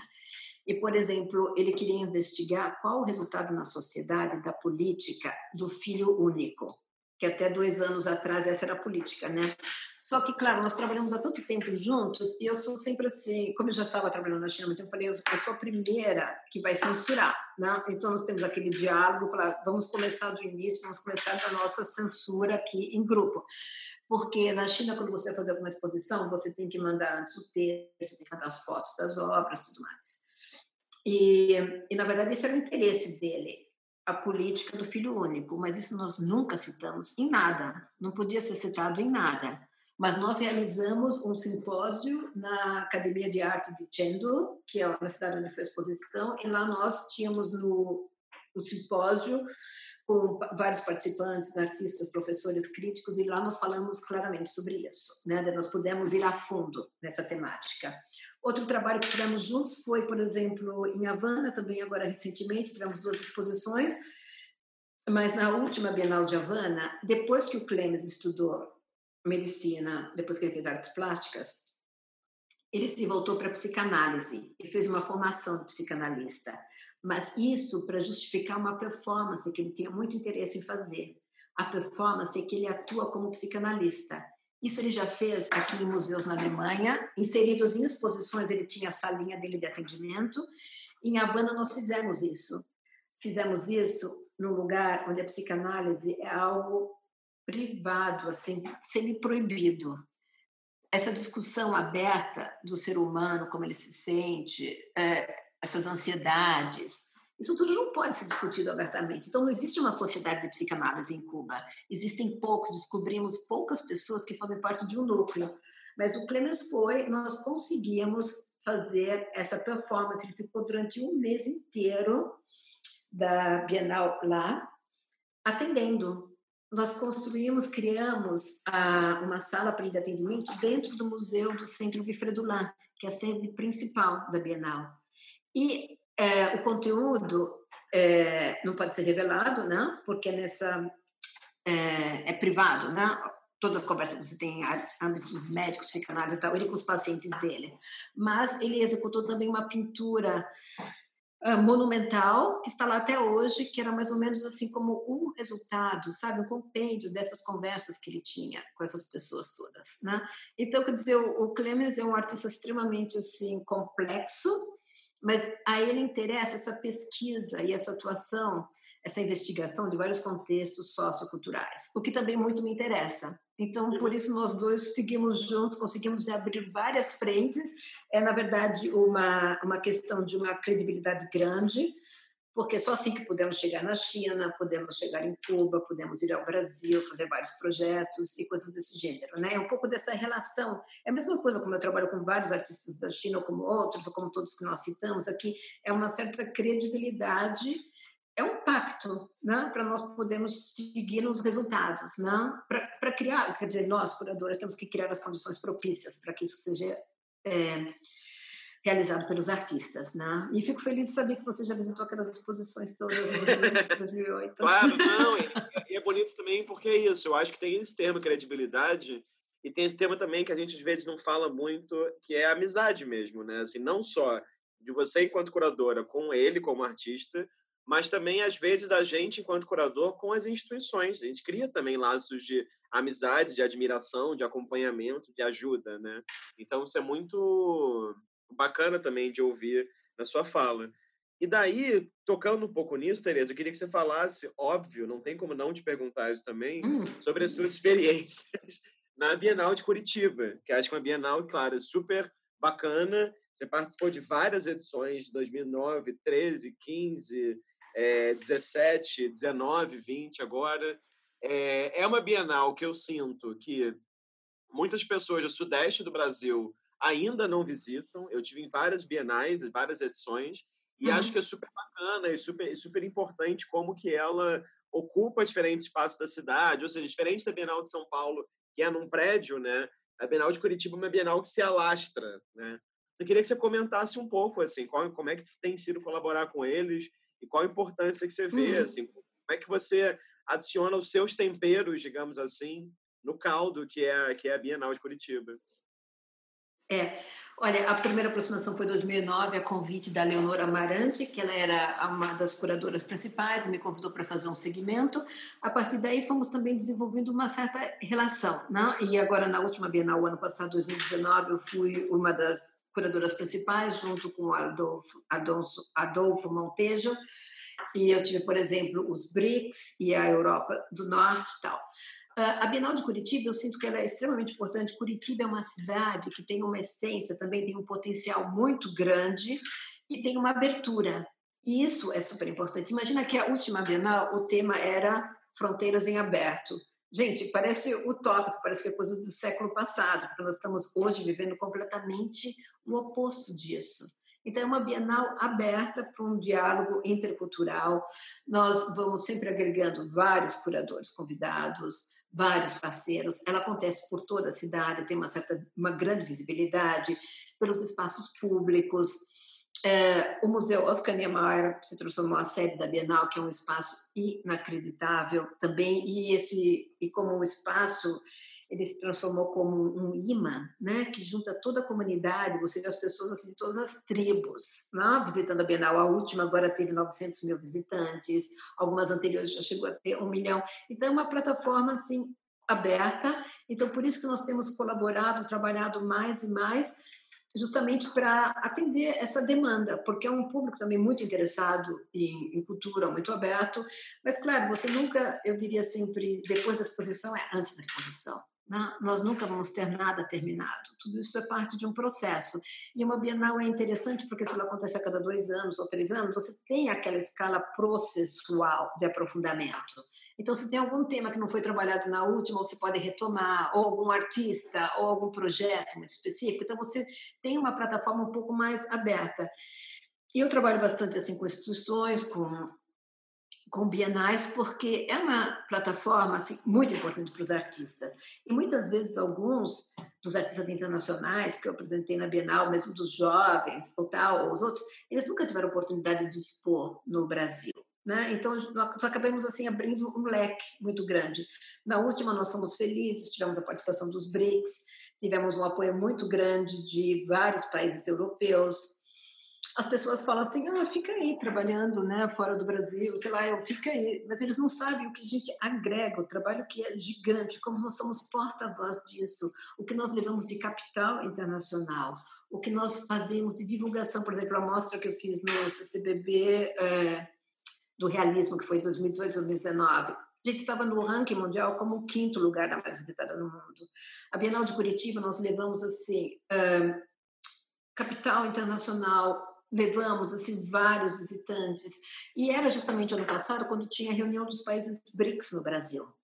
Então a reunião dos presidentes aconteceu em Brasília em novembro, nós abrimos a Bienal em setembro, mas nesse meio tempo existe sempre a reunião dos ministros de cultura e nós conseguimos com a presidência da Bienal, o Luiz Ernesto Pereira, que é extremamente ativo, conseguimos que a a Secretaria de Cultura de Curitiba, todos, que essa reunião ministerial dos Ministérios da Cultura dos países dos BRICS acontecesse em Curitiba durante a Bienal, acontecesse dentro do Museu Oscar Niemeyer. Então, é, para os artistas participantes, para todos, era extremamente importante, mas isso não quer dizer que nós estamos trabalhando sob medida para um atendimento de uma agenda política nesse caso. Não. Nós estamos trabalhando com o que tem que trabalhar, com o conteúdo super autêntico dos artistas. Né? E, mas linkando, porque muitas vezes os ministérios de cultura eles não estão vendo o que está acontecendo no próprio país, de algumas formas, não é isso? Se olha assim de um outro patamar além, né? Você tem a linha do horizonte, ela é outra, né? Ela não é assim por camadas. Então, quando nós tivemos essa oportunidade de realizar a exposição dos BRICS é, dentro da Bienal, no momento em que o encontro dos BRICS acontecia no Brasil e que o encontro dos ministros de cultura acontecia no Museu Oscar Niemeyer, isso foi excepcional. Né? Então, esses são os potenciais todos, o empenho que a Bienal de Curitiba tem. E, claro, por ser uma Bienal é muito bom, porque isso é um trabalho assim, infinito, não? Né? desse diálogo, dessas plataformas todas. Ótimo, não, muito bacana, assim, e acho que, que sim, eu, eu li sobre, não consegui visitar essa última, mas eu li sobre essa, essa visita e acho que realmente é um momento interessante também, né, de pensar esse cruzamento entre curadoria, entre postura institucional, entre política pública também, né, entre política da cultura, enfim, acho que tudo ali tá tava se cruzando de certa maneira. E daí, Tereza, claro, você já comentou aí, já citou isso aí, e é óbvio que eu ia te perguntar sobre ela, sobre a exposição do realismo no CCBB. Eu vi a exposição tanto em São Paulo quanto é, aqui no Rio também. E queria que você comentasse, assim, como a gente falou de projetos seus de maneira clara, como a gente não tem muito tempo, né? Como a gente citou alguns projetos de maneira mais breve, eu queria que você comentasse um pouco especificamente sobre essa exposição, como que foi o processo de concepção dela, desde quando você uhum. pesquisou, como é que se deu a seleção de obras, porque tem um lado aí, que dependendo de quem vê esse vídeo, né, tem um lado aí do processo curatorial entre a pesquisa acadêmica e a produção, digamos assim, eu acho que seria legal você uhum. comentar no caso dessa exposição. Ela tinha gente do mundo inteiro, né? E ela viajou por diferentes unidades do CCBB e a gente sabe bem como a arquitetura do CCBB é complicada às vezes, dá para adaptar as coisas, né? Então, eu adoraria que você contasse um pouco. E, claro, foi uma das exposições mais visitadas do mundo é, no ano uhum. passado, né? É, exatamente, 2019. Bom, foi assim. É, eu tinha um interesse, um interesse de acompanhar um pouco o hiperrealismo. E já teve um primeiro momento que eu tentei formatar uma exposição sobre hiperrealismo, isso foi em 2012, mas não evoluiu por inúmeros motivos, né? Depois teve vários momentos de aproximação e eu, depois eu continuei uma pesquisa sobre o que era o realismo e fiz propostas, fiz inclusive no CCBB algum tempo atrás uma representação do realismo e tal mas não aconteceu, demorou muito tempo. Mas depois, por fim, eu tive o convite do CCBB para a gente levar essa exposição, para conceder essa exposição, mas claro, aquela que eu tinha pensado em 2012, que eu reformulei em 2015, ela não estava mais disponível naquele formato e também ela não era mais é, efetiva. Aquela minha primeira vertente, eu terminava ela com performance. Só que, de repente, quando eu estava retrabalhando essa mostra para ser inaugurada em 2018, em novembro, em São Paulo, no momento realmente de pôr a mão na massa, finalmente, né? depois de, sei lá, seis anos que eu estava trabalhando com esse tema, o mundo tinha mudado. Eu percebi existe a realidade virtual, que não existia em 2012. Em 2012 era inexistente a presença da realidade virtual na arte contemporânea, como tem nesse momento nosso atual.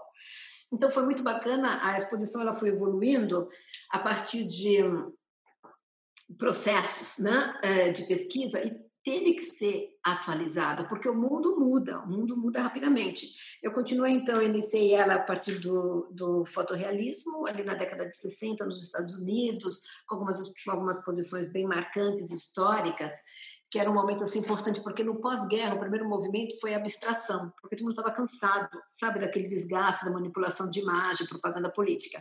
O primeiro momento foi a abstração. Só que depois, logo na década de 60, veio um outro movimento, pensaram, gente, eu sou um artista figurativo, eu quero voltar. Mas para rebater aquela abstração, tinha que ser algo assim bem real mesmo. Daí que surgiu o hiperrealismo e tal. Só que daí eu segui ele em termos de pintura, tal, escultura, e realmente, quando era 2018, as novas mídias e a realidade virtual é algo extremamente relevante. Então foi esse o fio condutor dela, né? Mas foi assim, demorou muito tempo da ideia inicial até eu ter assim a luz verde e o contexto ideal. E claro, mas estamos falando assim de uma exposição internacional que foi levada para o Brasil, inaugurou em 2000, novembro de 2018. Nós somos um porta-voz do, do, contexto brasileiro. Se eu quero levar essa exposição para o Brasil como instituição, nós somos porta-voz. Era um momento super fragilizado. Gente, eu tive, vou contar mais histórias. Sexta-feira, esse horário, eu estive uma vez para aquela exposição em junho de 2018 ou maio, negociando empréstimos super significativos em Londres, na semana em que teve a greve dos caminhões no Brasil. Lembra aquela super greve? Dos caminhões em 2018, maio, junho, e eu falando que nós éramos extremamente profissionais, que o transporte interno no Brasil, nós temos as, uh, nosso acompanhamento, monitoramento, que vai de ordem terrestre, e que nós temos o acompanhamento de seguranças e tudo isso, no meio da greve, o Brasil assim pegando fogo.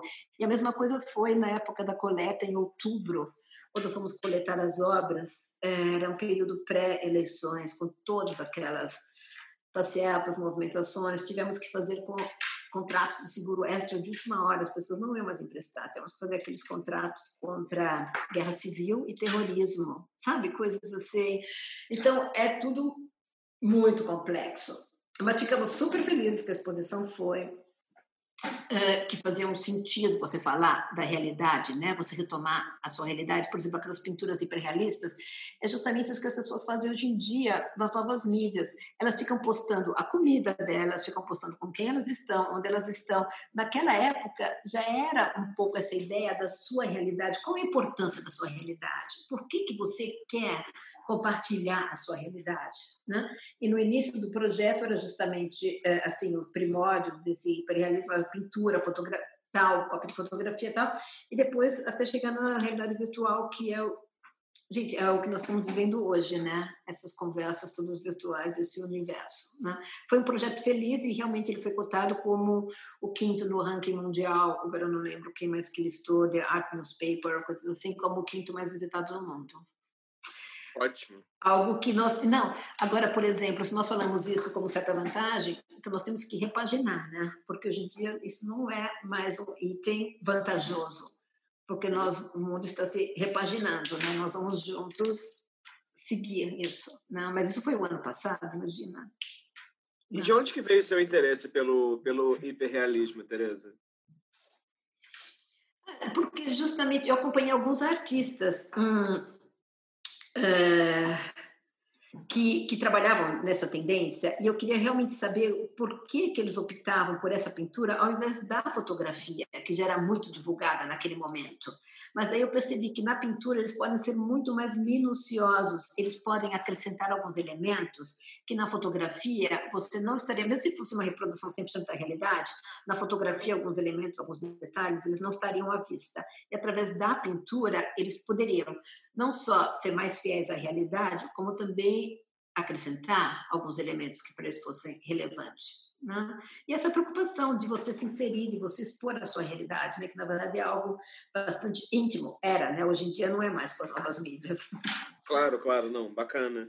E aí queria te perguntar também, Tereza, já caminhando aqui para um final das perguntas, sobre, claro, esse seu último projeto está aberto no CBB com a Shiharu Shiota, né? Então queria que você falasse um pouquinho sobre a experiência de trabalhar é, com ela, trabalha com ela há algum tempo também, tem alguns projetos também, e claro, né, eu acho que é interessante ver que me parece, quando eu olho as suas curadorias, que assim como você tem esse interesse em pensar, por exemplo, exposições coletivas ou mesmo individuais que lidem com a pintura, a fotografia, etc., também parece te interessar essa coisa do site specific, né, e da ocupação de um espaço como, por exemplo, aquela intervenção da Catarina Gross na, na Bienal de Curitiba, que, com, a, com a Araucária, que uhum. eu não uhum. esqueci, quanto também, claro, essas intervenções que a Chiota faz no CBB, fez na Bienal de Veneza, enfim.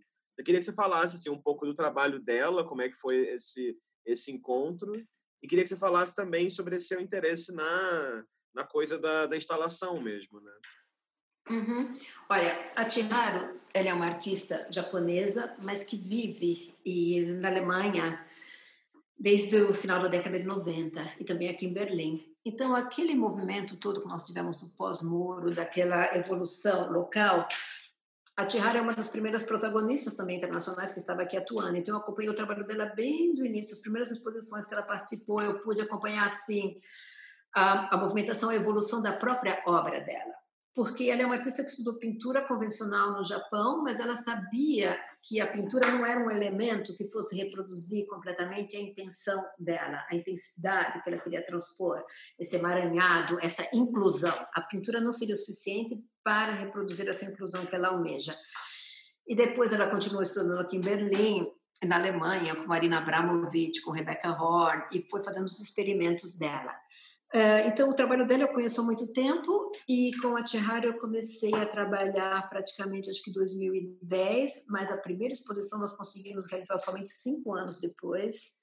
É muito tempo até você ter o primeiro parceiro. A primeira exposição foi no Sesc Pinheiros e que levamos três é, instalações dela para lá. Inclusive, foi a primeira exposição da Tihara na América Latina. Aliás, as que nós fizemos, mesmo CCBB, Japan House, são as únicas que ela teve até o momento na América Latina. Eu sou extremamente grata a esses parceiros brasileiros com os quais nós pudemos viabilizar esses projetos que são relativamente complexos. Agora, tanto a Chiharu Shiota como a Catarina Grossi, as duas partem da pintura. Aquilo que você viu da Catarina Grossi na Bienal de Curitiba era um gesto espacial pictórico, era uma expansão do ductus da pintura, do impulso.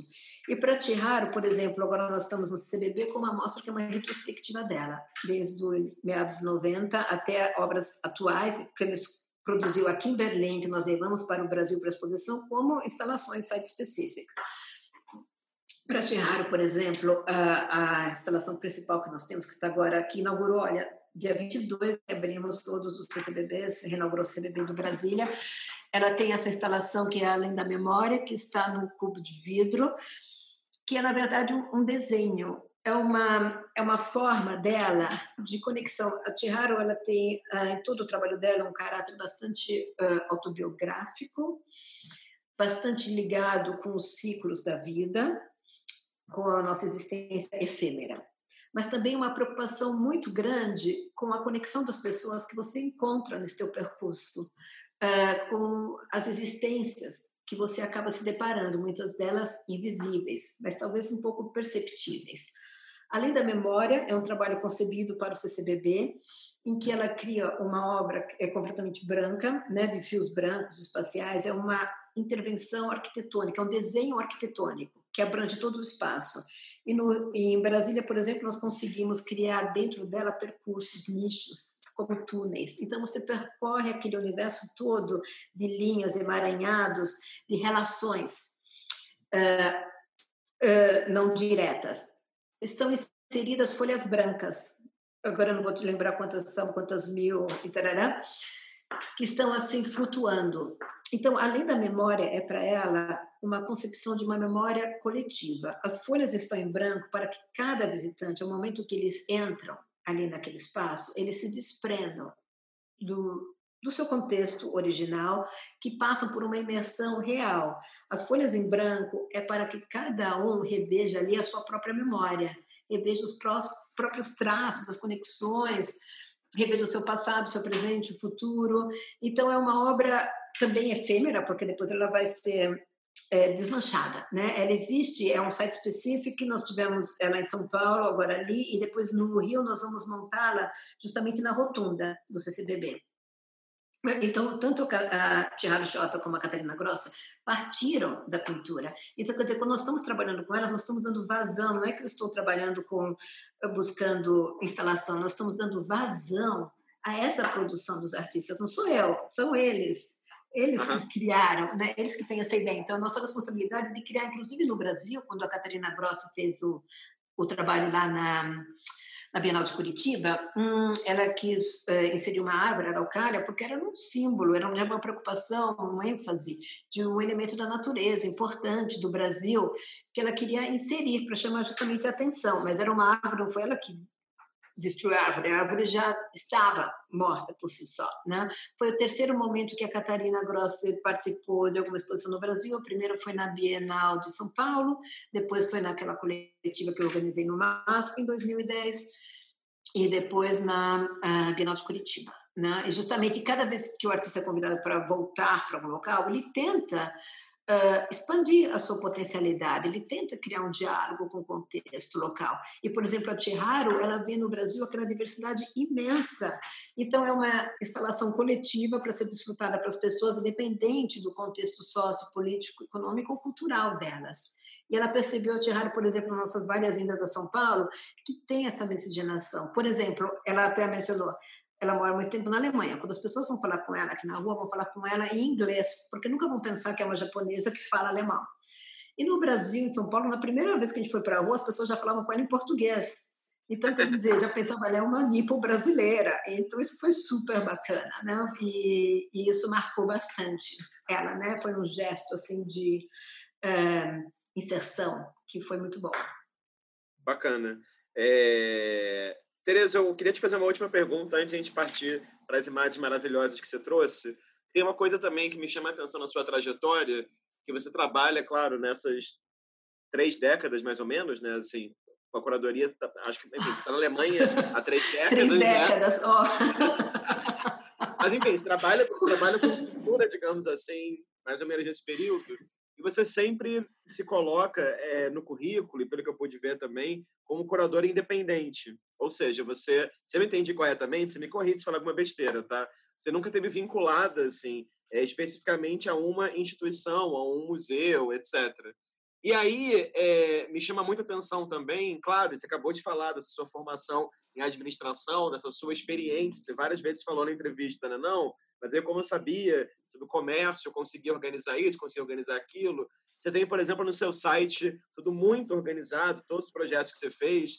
Eu queria que você falasse um pouco como que é ser é, essa pessoa que é curadora e que também tem esse pé na produção. E eu te pergunto isso por quê? Porque eu sempre digo, quando me perguntam, que curadoria também é produção, né? Que a gente está pensando numa exposição coletiva, como a sua lá do, do uhum. hiperrealismo, como vai e vem que eu fiz, e está pensando assim, tá, mas essa obra vem de onde? Mas quanto que é esse transporte? A gente tem sempre muito misturado. Mas eu sinto que não só no Brasil como no mundo, né, muitas curadoras e curadores deixam esse lado prático da discussão, do fazer curatorial, né, de lado, como se a curadoria fosse uma atividade exclusivamente, entre aspas, acadêmica ou mesmo, sei lá, bibliófila, algo assim. Eu queria que você comentasse um pouco assim, como que é para você estar tá nessa interseção e assumir esse lugar também é, com a sua produtora, com os seus projetos, com os seus desejos, com a sua circulação. Uhum.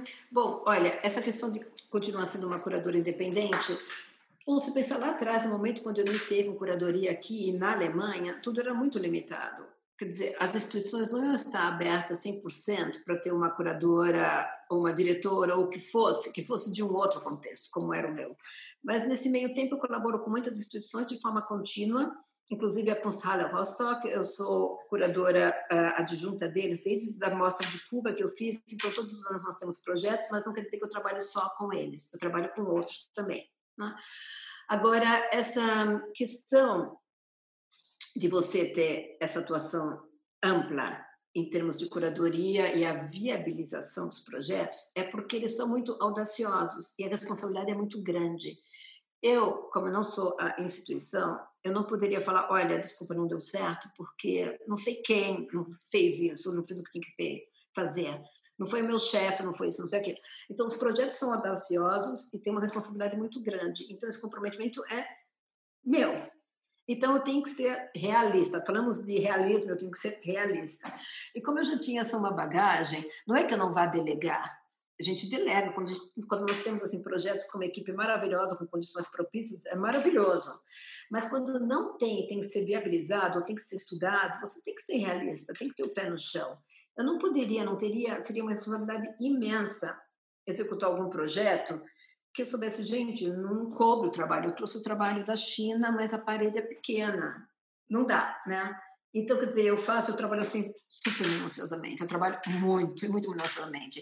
Eu faço todos os projetos expográficos antes, com uma pequena margem de flexibilidade, mas nunca que a gente chega a fazer um transporte, sei lá, da Alemanha para o museu no Brasil, ou para o museu em Chicago, ou para a Bienal de Havana, e não poder ser montado. Sabe, mesmo naquela exposição que você comentou da pintura alemã no MASP, tivemos empréstimos de vários museus, muitos museus. E veio inclusive uma courier de um dos museus, e ela falou assim: Nossa, era, a exposição era monumental, era gigante, era super complexa.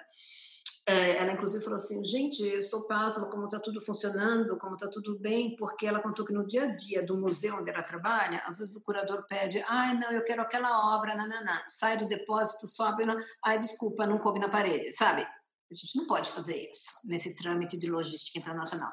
A responsabilidade é muito grande. Então, quer dizer, não é que é, nós não vamos delegar, mas nós temos que monitorar, né? porque é a responsabilidade né? nossa, de qualquer forma. Né? É a credibilidade né, que nós temos, temos de ter com os artistas, com os parceiros emprestadores, apoiadores e todo mundo, né? por isso. Ótimo, Tereza, muito bom. Vamos compartilhar as imagens que você trouxe. Vamos ver se vai travar uhum. tudo ou não. Não travou. Bom, Tereza, ela é, é, trouxe quatro imagens. Vamos abrir aqui uma exceção para ela. Ela trouxe quatro Uhul. imagens. Quer falar um pouquinho, Tereza? Ah, eu quero. Vou falar então pouco, já que eu aumentei o número de imagens, vou falar pouco. Olha, você me perguntou da China, né? Então, as quatro imagens que eu selecionei são imagens que eu tirei de vivências que eu tive. É, é inacreditável essa fotografia. Foi numa abertura de uma exposição em Chengdu, em dia 24 de novembro de 2019, da artista Luzia Simons, que é uma brasileira que vive aqui em Berlim. O trabalho dela é fotografia e vídeo, trata muito sobre a migração, através de elementos assim simples como tulipas, mas na verdade a tulipa é uma metáfora de um processo migratório e tudo mais. Bom, essa imagem, você meio essa exposição aconteceu em um museu de arte e tecnologia. E tem um artista chinês com quem eu trabalho há muito tempo, se chama Wang Chenyun. Aliás, é o mesmo, o primeiro que me levou para a China na primeira vez. Atualmente, ele é professor nessa Universidade de Arte de Tecnologia, com o ímpeto de inserir uma sensibilidade, uma visibilidade ligada à arte contemporânea nesse contexto tecnológico chinês. E ele dirige também este museu onde nós fizemos essa exposição. Isso foi na abertura. Ele pediu: olha, tem que criar alguma coisa, tem que fazer alguma coisa para que tenhamos uma uh, intervenção com os alunos tal. Gente, na abertura nós tínhamos 400 alunos. Daí nós pensamos o seguinte: como o tema era flor, cada pessoa, quando entrasse na exposição, quando entrasse, primeiro tínhamos todos os discursos formais, ia receber uma flor. E depois nós deixamos uma parede gigante, branca, que eles teriam que ir lá e desenhar essa flor, uma representação, sabe, desenvolver essa sensibilidade, essa relação com essa materialidade, com o tema que nós estávamos falando. Essa foto eu tirei para você imaginar, eu estava de costa para o paredão, foi depois dos discursos de abertura, quando mencionamos, olha, vamos fazer essa interação tal, eu estava de costa para o paredão onde eles iam pintar e eu tirei essa foto deles. Agora, quando você me perguntou da China, gente, é isso. Sabe essa vitalidade, sabe esse brilho no olhar, sabe essa ansiedade para uma troca, essa abertura, essa foto exprime isso. Agora você vê, é uma universidade de tecnologia. A maior parte dos alunos eram homens, mas todos eles estavam super abertos. Você perguntou qual é o meu papel como mulher, né? Daí eu estava lá expondo uma artista mulher. Esses uh, visitantes eram, na sua maior parte, jovens, homens, mas nós temos que começar, nós temos que ir a fundo, nós temos que pôr a mão na massa, você tem que envolver. Então, essa fotografia, ela representa extremamente super bem isso. E, por fim, todos desenharam, virou uma parede maravilhosa, e todos queriam conversar com a gente, uma troca. Então, todos abertos para uma vivência nova, dessa uma sensibilidade que seria a interlocução entre esse ensino tão radical que eles têm de tecnologia com a com algo um pouco mais sensível e desconhecido para eles. Né? Então, essa é uma foto muito simbólica, dia 24 ou 25 de novembro de 2019, em Chengdu. Ótimo, ótimo, muito bom. Vamos lá, segunda imagem. justamente é mais ou menos uma continuação da primeira, como nós falamos da Chiharu Shiota, eu tive uma preocupação de pegar uma das fotinhas que eu tirei, onde não aparecem as crianças de frente, nós temos que ter essas seguranças todas, né? Às vezes com relação à proteção da imagem da criança, mas isso aqui é no CCBB de São Paulo, uh, e que foi um dia após a abertura, eu voltei lá correndo, porque eu queria fotografar um pouco da exposição. Neste dia nós abrimos a noite individual da Chiharu no Japan House e daí eu vi já os grupos né, de visitação. E você também como curador que faz exposição de CCBB, você sabe que isso é a maior gratificação que nós temos. Então, isso como um símbolo dessa gratificação que nós temos e dessa multiplicidade, desse compartilhamento do conteúdo. Então, quer dizer, quando eu penso, poxa, Tihara, uma artista que eu conheci aqui naquela época, começo de 2000, um percurso maravilhoso que ela também conseguiu, né? Poder levá-lo ao Brasil e compartilhar né, com este público, com as crianças, que vão ser os nossos multiplicadores. Ótimo, ótimo, muito legal, Tereza. Essa aqui Olha, essa foto está até um pouquinho desfigurada, mas é Der Himmel über Berlin, O Céu sobre Berlim. Vocês viram o filme do Wim Wenders? É um filme do Wim Wenders, chama O Céu sobre Berlim. Inclusive, é um filme que me marcou bastante, porque ele foi feito em 87. E eu havia estado aqui, como eu mencionei, em 87 em Berlim. Voltei a São Paulo, teve o Festival de Cinema em São Paulo e o filme foi lançado lá. Foi maravilhoso. Na verdade, isso é uma foto que eu tirei aqui durante a pandemia. É, é no campo, no parque, aqui do lado de casa, uh, o Parque de Tempelhof. Isso é importante para nós entendermos um pouco desse contexto da história, evolução alemã. Uma foto tirada no antigo aeroporto de Tempelhof, que é um aeroporto extremamente central, e que foi transformado em um parque público. E durante a época da, do lockdown, que a gente podia sair para a rua, isso fica a 100 metros da minha casa, eu andava assim todos os dias 12 quilômetros nesse parque, né? E, mas é importante mencionar o que é esse Tempelhof. Esse aeroporto, quando ele foi construído plenamente, uh, ele passou por várias fases. O início, a primeira inauguração foi na década de 20, depois ele foi sendo ampliado. Quando ele estava pronto, ele foi em extensão o maior prédio do mundo por dois anos. E justamente nesse aeroporto, é, a expansão maior dele aconteceu durante o período nazista.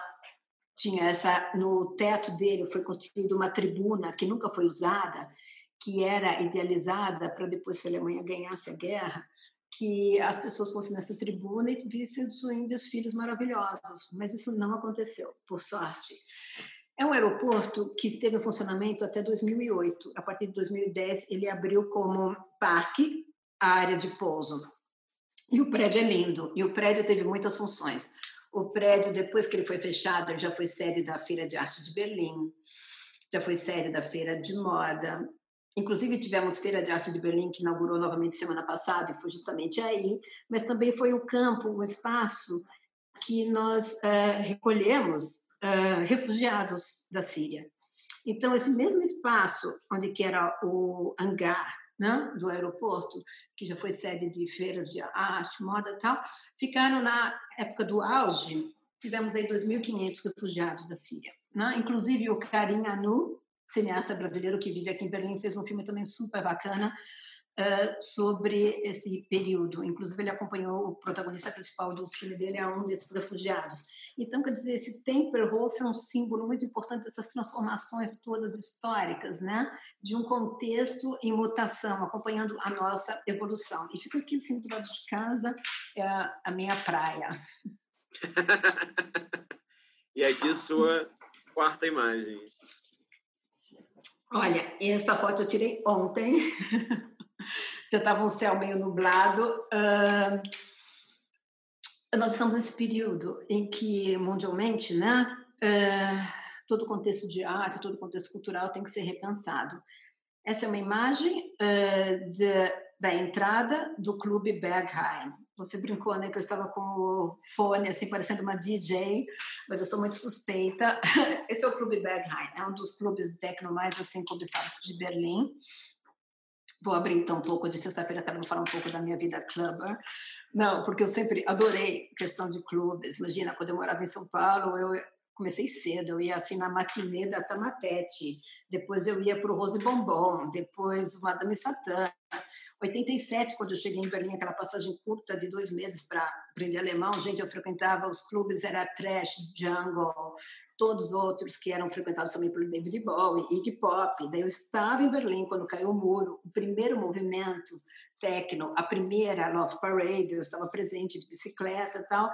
Isso aqui é o Bergheim, o clube, que então é, está fechado e foi inaugurado agora uma exposição de arte contemporânea, se chama Estúdio Berlim, organizada pelo Boros, que é um dos colecionadores, que inclusive tem uma fundação, ele tem parte do acervo dele aqui em Berlim, em Bunker. Esse prédio, assim, por fora, não dá para ver muito, eu escolhi mais para mostrar esse céu meio cinzento, assim, que representa um pouco a nossa atualidade. É, é um prédio um tanto quanto classicista, mas na parte de dentro ele é realmente era um lugar que se produzia energia, bem industrial, e lá se abriu uma exposição com semana passada, que foi o Gallery Week aqui, com mais de 100 artistas participantes. Essa frase, um, Morgan ist die Frage, né? amanhã é a pergunta, ou a pergunta é amanhã, que é um trabalho do Rikrit Tirayana, que vive aqui em Berlim. Então, justamente essa questão, né, o que é o amanhã, né? Mas o amanhã, eu gostaria de citar para a gente fechar um pouco, o amanhã, ele não existe sem o hoje, não existe sem o ontem. Então, nós estamos todos naquele processo de reestruturação, reformulação, de uma nova vivência. Talvez essa pausa, que nós tivemos obrigatória agora, sei lá, eu, eu sou em princípio, uma pessoa bastante otimista. Eu acho que há de ser é, produtivo.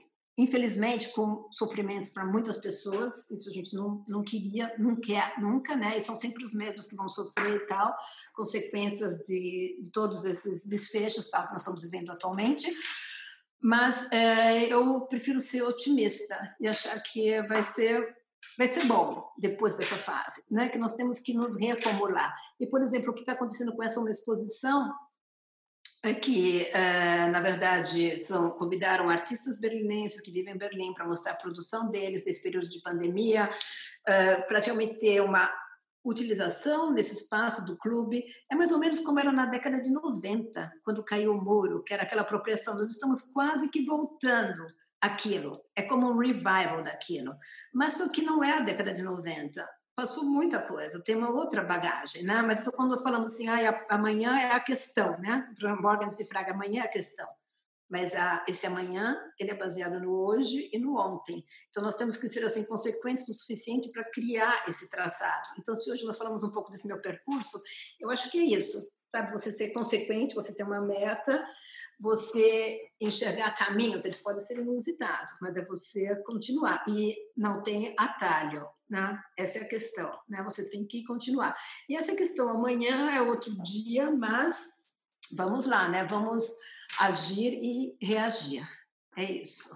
Ótimo, Tereza. Não, muito bom. E achei que foi muito bom o fato de que você trouxe quatro fotos suas, né? Isso é uma coisa que nenhum curador fez ainda, assim, de, de compartilhar fotos que eles produziram, na verdade. Então, acho que foi muito bacana. Assim, que também tem uma coisa que acho que é legal, que é esse olhar sempre atento, né? E esse olhar de mesmo alguém que está em Berlim, né, que mora aí, que estranha uma paisagem, alguma coisa, e vai lá e tira uma fotografia disso. Então, acho que foi muito bacana te ouvir. E, claro, essa reflexão sobre o amanhã, acho que é a reflexão, né? Acho que até esse canal nasce um pouco dessas uhum. inquietações sobre o amanhã, o hoje, o ontem, enfim. Tereza, queria te fazer a nossa pergunta surpresa aqui. Uh. É, acho, acho, que com você vai ser meio cruel fazer essa pergunta, mas eu vou fazer. Uh. É, você está sendo a curadora número 57 que eu entrevisto. E aí o que acontece? A cada sete curadores eu mudo a pergunta. Então, vou debutar essa pergunta contigo. Então, a pergunta é: queria que você me falasse uma viagem que você sente que não apenas te marcou profundamente, mas uma viagem que você sente que fez você mudar, digamos assim, como curadora. Né? Que fez... Ah, mas essa, essa pergunta é muito fácil. É? Eu já tinha ensaiado resposta para todas as outras perguntas que você fez. Agora você essa pergunta assim super fácil, as outras eu já tinha ensaiado. Mas essa é muito fácil. Sabe qual foi a viagem? A viagem que eu fiz em 87 para Berlim, a primeira viagem. E se você quer saber, era a primeira vez que eu estava andando de avião. peguei meu primeiro avião diretamente, São Paulo, claro, como escala, mas para Berlim. Foi essa viagem, isso é fácil. Não, aliás, a viagem continua, né? É uma viagem, né? É a trip, né? É a viagem até hoje. É, hoje vai continuar sendo, né? Tudo, você, que, tudo que acontece é a extensão dela, né? Tudo que acontece, mais ou menos, são os tentáculos dessa uma viagem. Você acha que foi a sua viagem mais acertada, digamos assim? Sem dúvida. que bom, Não, maravilha.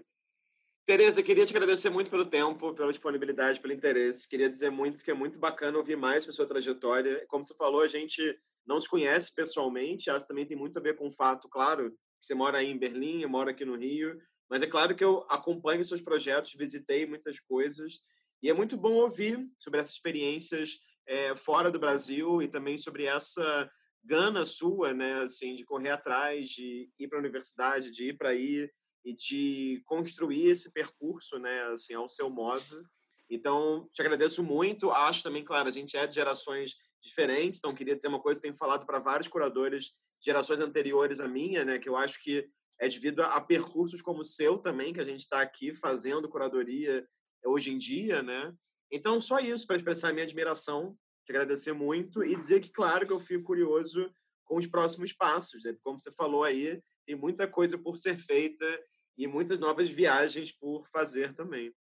Bom, para quem assistiu até aqui, essa foi uma entrevista com Teresa de Arruda, curadora, que no momento vive em Berlim, na Alemanha.